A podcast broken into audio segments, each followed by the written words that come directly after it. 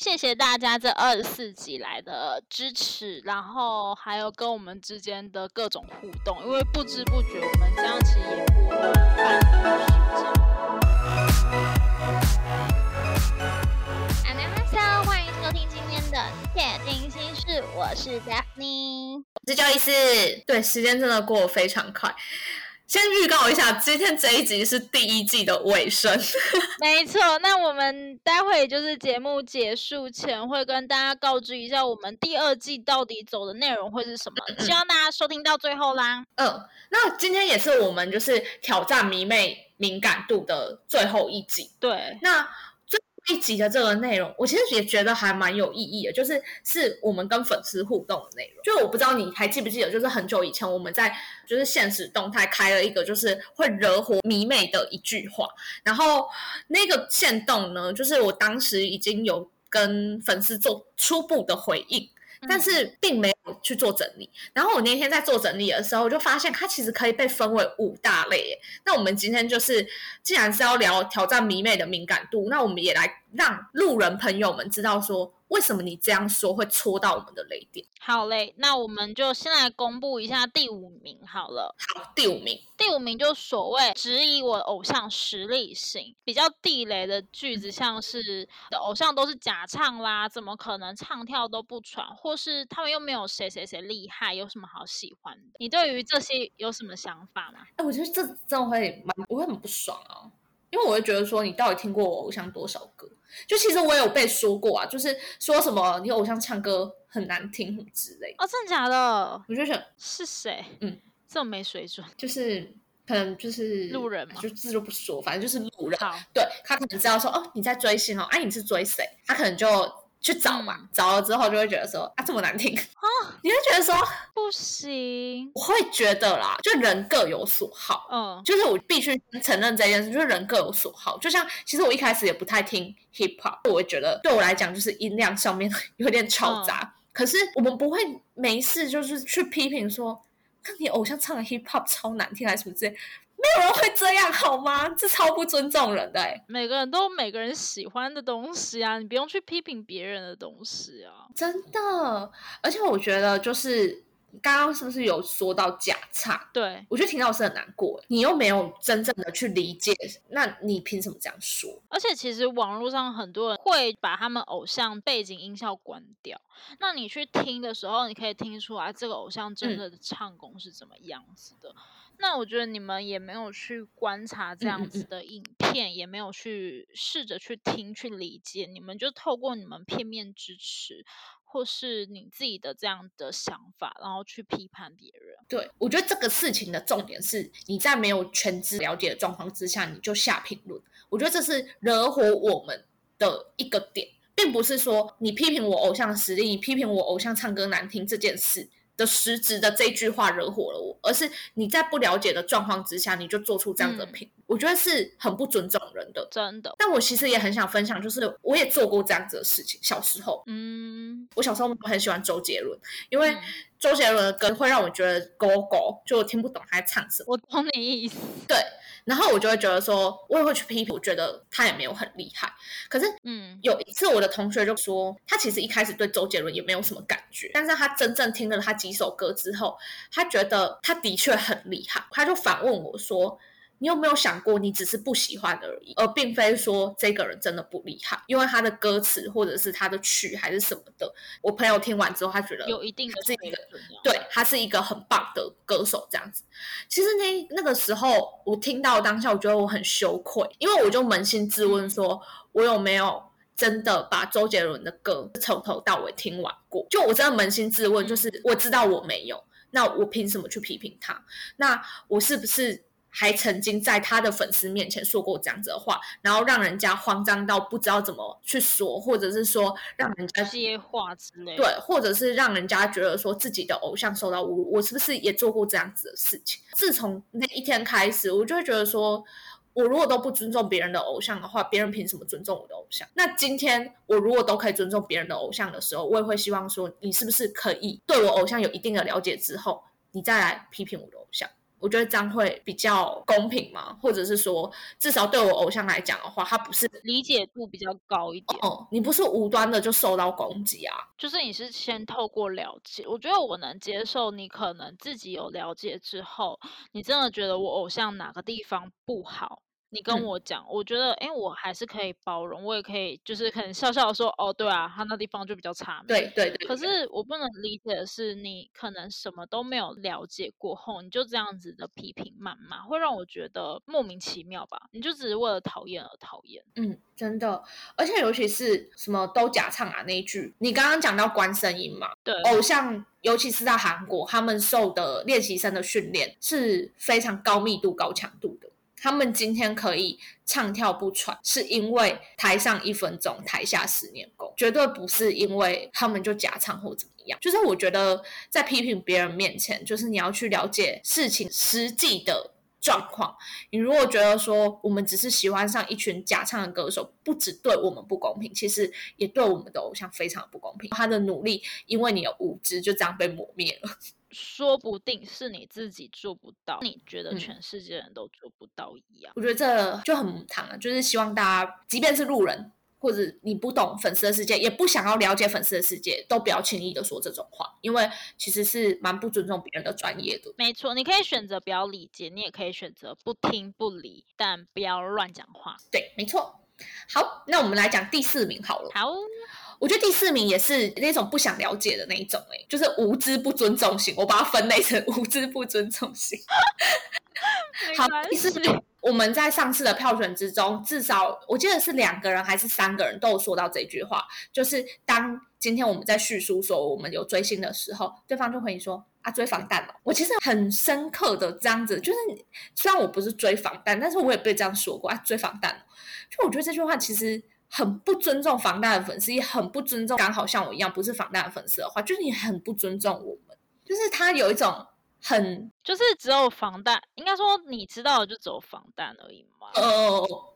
对，这会让我想到我之前在国外的时候，我认识一个韩国的朋友，我跟他也不错，所以讲话其实就是会开玩笑那一种。那他那时候知道我在追韩国人的时候，他就说：“你追谁啊？”我我就跟他讲我现在追的这一团，他就跟我说：“啊，他们过了那么久了，韩国当地人根本没在追，为什么你不去追防弹？”然后我当他听到，就会有一种呃 呃，我知道我们还不错，但是真的话不要这样讲。嗯嗯嗯。我觉得这句话最大的问题点，的确，我们从这句话看到了当红的偶像是谁。那我也觉得这句话，如果说我们不要用这样子的角度去切入的话，也代表了防弹他们在世界的影响力其实是受到认同的。但是，我觉得这句话的语气是需要去做检讨。讲这句话的人，他们只有一个片面的认知，他们没有去尊重到就是其他人。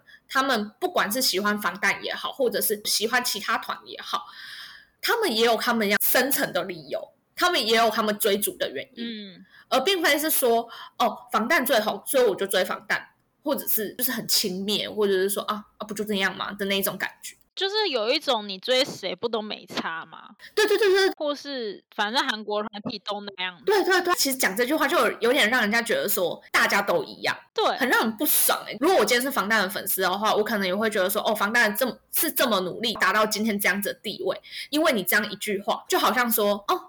他就是随便啊，就都一样。然后如果说是我自己的偶像不是防弹的话，我会觉得说撒谎啊，就是你凭什么这样讲我偶像？就是会有那种感觉。就是不管怎样，我觉得对两方都不是一个很好的形容词。的确，防弹在世界上有一定的知名度，但是我还是觉得这不是一个非常恰当的用词。对。因为我觉得他没有去尊重到，就是每个人心里偶像的那个地位，其实都是在那个人心里是最崇高的。不追星的人当然没有办法去理解说，粉丝对于偶像的崇拜，或者是对于偶像的追逐到哪样的一个境界，因为因人而异嘛。但是我觉得也需要去尊重，就是我觉得只要注意一下语气就可以了。就假如说今天人家问我说：“哎，你追韩团哦，是追防弹少年团吗？”我不会生气啊！哦，对，就是你会觉得他就是靠他的理解去询问的话，我都觉得 OK。对我，我不会生气，甚至是说，我也曾经跟人家讲过自己追的那一团的团名，对方就跟我讲说，嗯，哈，我不知道你们那一团呢、我只知道比较红应该是 BTS，对不对？我觉得这种语气我都不会生气，但是如果说你是用一种很轻蔑的语气的话，觉得对不起，就是没有尊重防弹的粉丝，也没有尊重其他团的粉丝，你根本就是不尊重追星族的人，就这样。对，嗯，我觉得听到这句，所以这这句话是语气的问题，其实可以这样讲，但是对他背后带出的是，其实他没有很尊重，他才会很轻易的讲出这样子的话。我觉得应该是这样，对，没错，就是他的动机是觉得啊，你们追星族不就是那样吗？对，那也有可能有那些人真的不知道其他团，他的动机可能就是只是想要稍微讲出一个团体，好像自己其实也蛮了解的感觉嘛。哦，就是一个几率性问题。现在很多人都追防弹，那是不是我讲了这句，你也刚好追防弹，我们就会比较有话聊之类的吗？我也不知道啊。我是不知道啊，但我只是觉得说，如果今天不管是哪一种情况之下，礼貌很重要。如果说就是稍微调整一下询问的方式，不管你有没有到那么深层的了解，其实都不会让我们这么的敏感。真的。好嘞，那我们来讲讲下一个好了。第三名，第三名就是看不起追星型，其实他就是地雷聚，会像是都几岁了，你怎么还在追星，或是真的看不出来你在追星、欸？哎，这个超多人的、我至少出估大概五六个人都有讲到，看不出来你在追星哎，或者是就是你都几岁？我真的经历过、欸，那时候我有个失联已久的国中同学吧，哦，然后他那时候大学约我出去玩，他就说啊，你还在追星吗？我说对啊，然后他就类似就回了一句说，好像怎么都追那么多年了，你都不腻吗？都几岁了之类的。我觉得会讲这句话的人，他自己先入为主，觉得追星是一个很幼稚的兴趣，或者是说很肤浅的兴趣吧，不然他不会轻易讲出这种话。题外话，他就是 Part One 的时候呢，贴我家那一团乱丢粉丝礼物的那位新闻的先生，气死我了。Hello，那我只想说，都过了这么多年了，他还是没有长进吗？真的，真的是我傻爆眼。我觉得这就是有他，他有先入为主了，就觉得追星这件事不怎么样，所以他才会讲出这样子的话。因为我觉得你应该不会讲说，我觉得他可能非常想要让我不追星吧，但我就觉得问号问号。我嗯 maybe，但我觉得他如果真的喜欢你的话，他就应该要让你追星，就是看他至少要尝试了解吧。呃，我觉得有些人只想把你变成他喜欢的样子。呃，是我翻个白眼，非常大的白眼，没关系，我已经封锁他了。这很傻眼呢。我觉得这母汤，追星到底跟年纪有什么关系啊？我也觉得我觉得我们坚持这么久，那不就可以看得出，其实我们是很专情的吗？哦，我觉得就是在这件事情上面是很有毅力的吧。哦，对，而且我想要换句话说，我刚刚想讲的是，我们会说，哎，都几岁还在追星？啊，我今天会跟你讲说，都几岁了，你还在看电影哦？都几岁了，你还在打球哦？都几岁了，你还在学插花哦？就是你会这样讲吗？不会，就是我觉得，如果说我们退一万步来想，说追星就只是一个兴趣的话，你你怎么会说出都几岁了你还在追星？请问你你界定追星这件事是在几岁？对啊，我不懂哎，这到底跟年纪有什么关系？我也不懂，我觉得很困惑。哎，但是我想要分享一个很暖心的小故事，这是跟跟你刚刚那个负面教材是完全相反。很多人都会说，就是哦，你都几岁还在追星？但是其实据我们的饭圈，也有很多是妈妈带小孩一起追，就是他其实已经成家，但是追星的还是他一个兴趣这样。曾经有一个粉丝朋友，他都会办应援嘛，那个妈妈她就是没有时间去拿应援，然后就请她的老公来代拿。我觉得这就是一个非常棒的一件事，觉得可能老公也不一定理解说为什么太太要追星，但是他在他可以。做的范围内，对他做出最大限度的尊重，然后甚至是哦，在他比较忙没有办法去实现他的兴趣的时候，他去帮他拿印，我觉得还蛮贴心的。好优秀哦，怎么那么优秀？真的是不一定要做到这样子啊，但是我觉得他就是有尊重，所以才会去帮他拿。真的，我觉得很优秀，也不是很优秀，就是这样的行为会让我觉得非常尊重对方吧。嗯嗯嗯，如果说都有人家的老公可以做到这样子的话，就更证明就是追星这件事跟 跟年龄根本没有什么毛关系。我觉得只是理解度的不同。可以讲这么赤裸吗？我觉得就理解度的不同，有些人觉得这真的没什么，因为有些人就是像我们一样，就是把它当成一个兴趣而已，就这样，没有把它放大来看。好，我们要进入就是雷点指数越来越高，我怕我们真的讲到反桌。好，来，好，再来第二名，我觉得第二名也是不尊重追星族的类型。上面的第二名到第五名其实都跟尊重问题有关了。地雷剧大概有。他那么老了，他都已经结婚了，你还要追哦？你花钱他又看不到，你干嘛要为了见不到的人难过啊？我真的是不予置评。我我仿佛隔着荧幕看到你的白眼。你怎么知道我在翻白眼？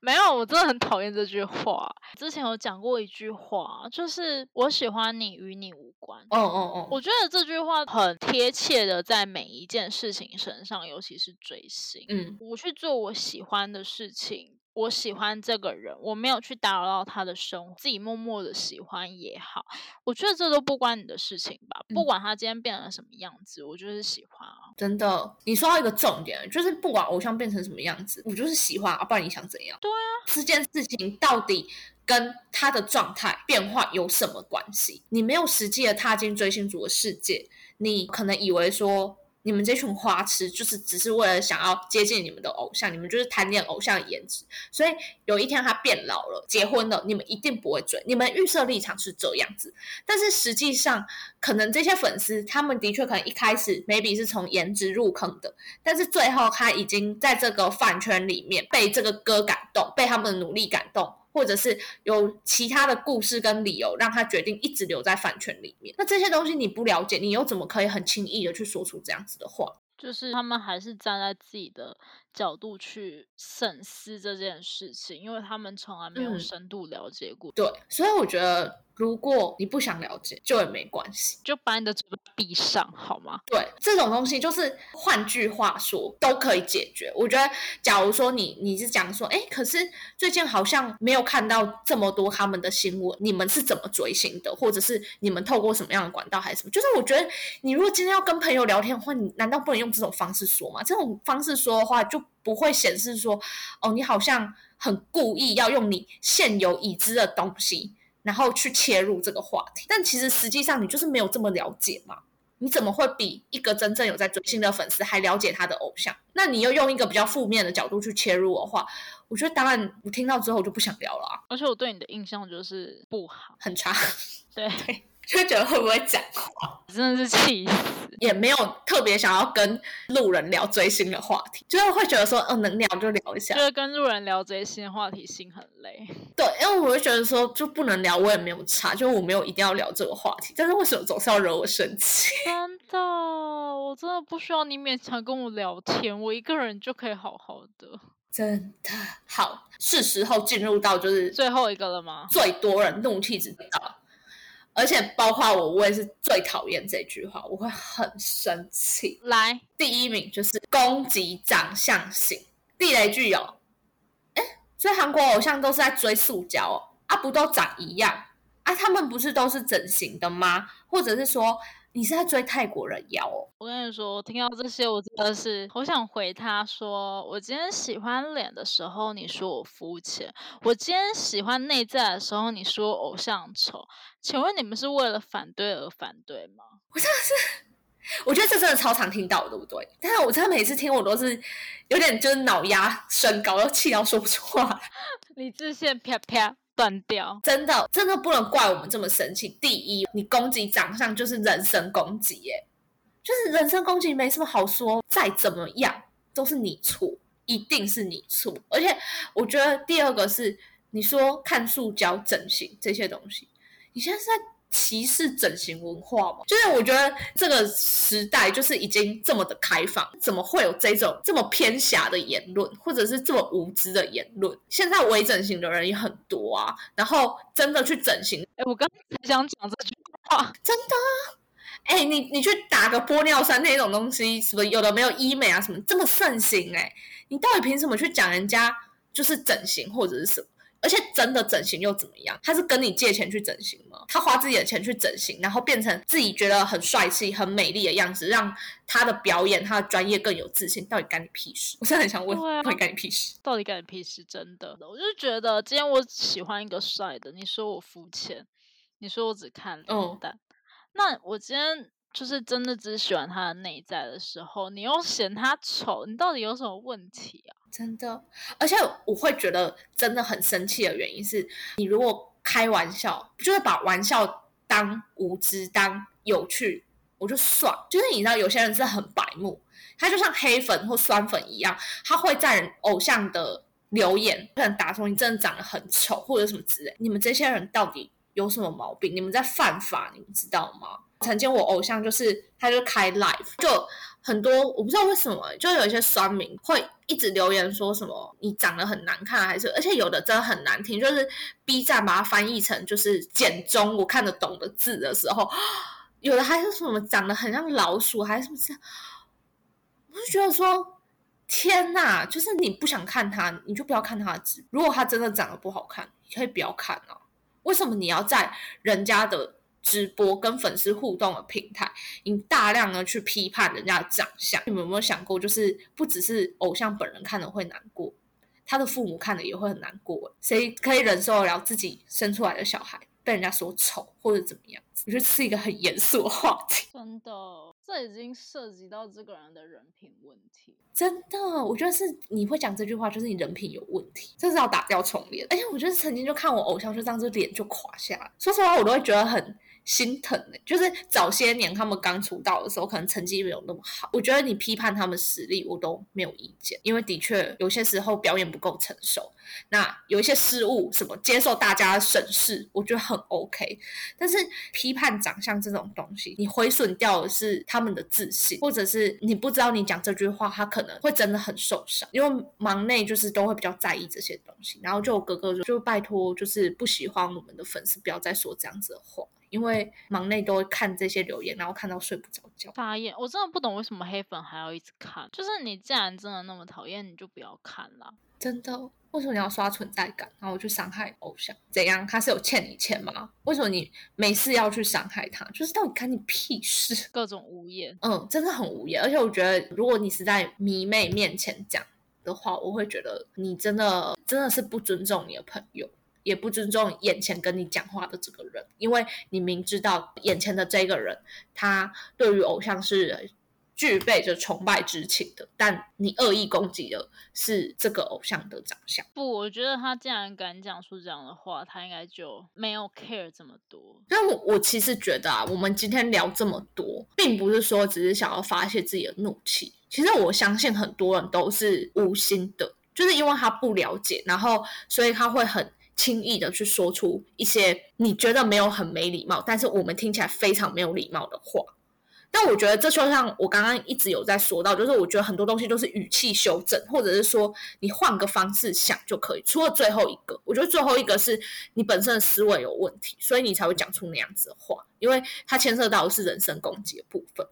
我们探讨这一些最主要目的是，如果你刚好现在是一个路人的听众，你可以去思考看看，如果你想要跟一个粉丝聊粉丝相关的话题、偶像相关的话题的时候，你应该要用什么样的角度让对方听起来很舒服，然后也愿意跟你分享。没错，我们今天想要分享的就是尽量避免这些地雷，因为在别人耳里真的是觉得很受伤。对，我觉得是这样子。嗯。